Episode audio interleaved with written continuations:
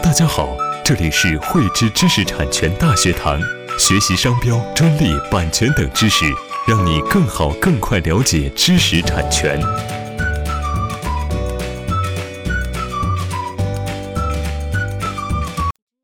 我们曾经啊遇到了这样一个客户，他在很多年前呢就有有生产的某款产品，并且呢已经在市场上有进行了相当长一段时间的销售，但是呢当时就并没有立即去申请专利。后来呢，同行当中呢就有很多人开始去模仿他的这个产品。当时呢这个客户没有在意这样的一些事情，后来在这群模仿者当中啊，就有一个人去偷偷的拿他这个产品相关的技术呢去申请了一个实用新兴专利。这个适用新兴专利申请呢，也获得授权。在授权之后呢，这个模仿者反过来就拿他的这个专利去起诉我们的这个客户。这个时候呢，我们的客户啊就比较慌张，不知道怎么去处理这个事情才好。按照呢，我在我们专利诉讼的案件当中，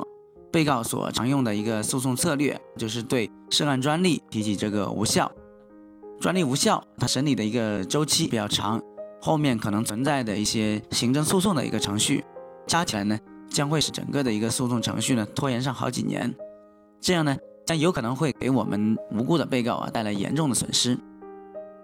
为了改变这样的一个情况呢，专利法上引入了现有技术抗辩啊这样的一个制度。简单来说呢，被告一方如果能够证明他被诉侵权的一个技术呢是属于现有技术的，这样呢就不会被视为侵权。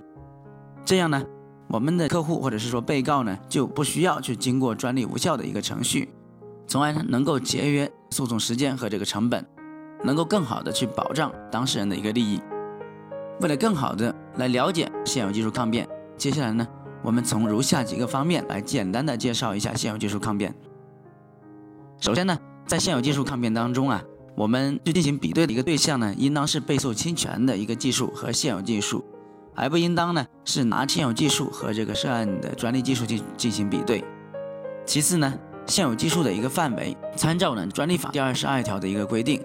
现有技术呢，就是说是在专利申请日前，在国内外为公众所知的一个技术。对于抵触申请现有的司法实践的一个观点呢，也是类推适用现有技术抗辩。也就是说，如果被告一方啊能够证明这个被诉侵权的技术是涉案专利的一个抵触申请所公开的一个技术呢，也可以认定这个不构成侵权。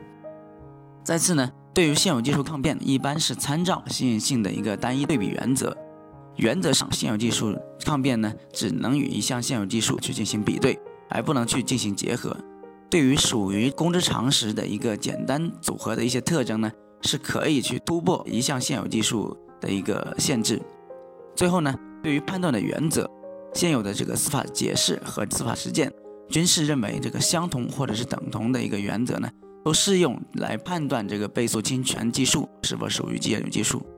以上呢就是对现有技术抗辩的简单的一个介绍。在实践当中呢，在遇到专利侵权诉讼的时候呢，除了宣告涉案专利无效的一个策略之外，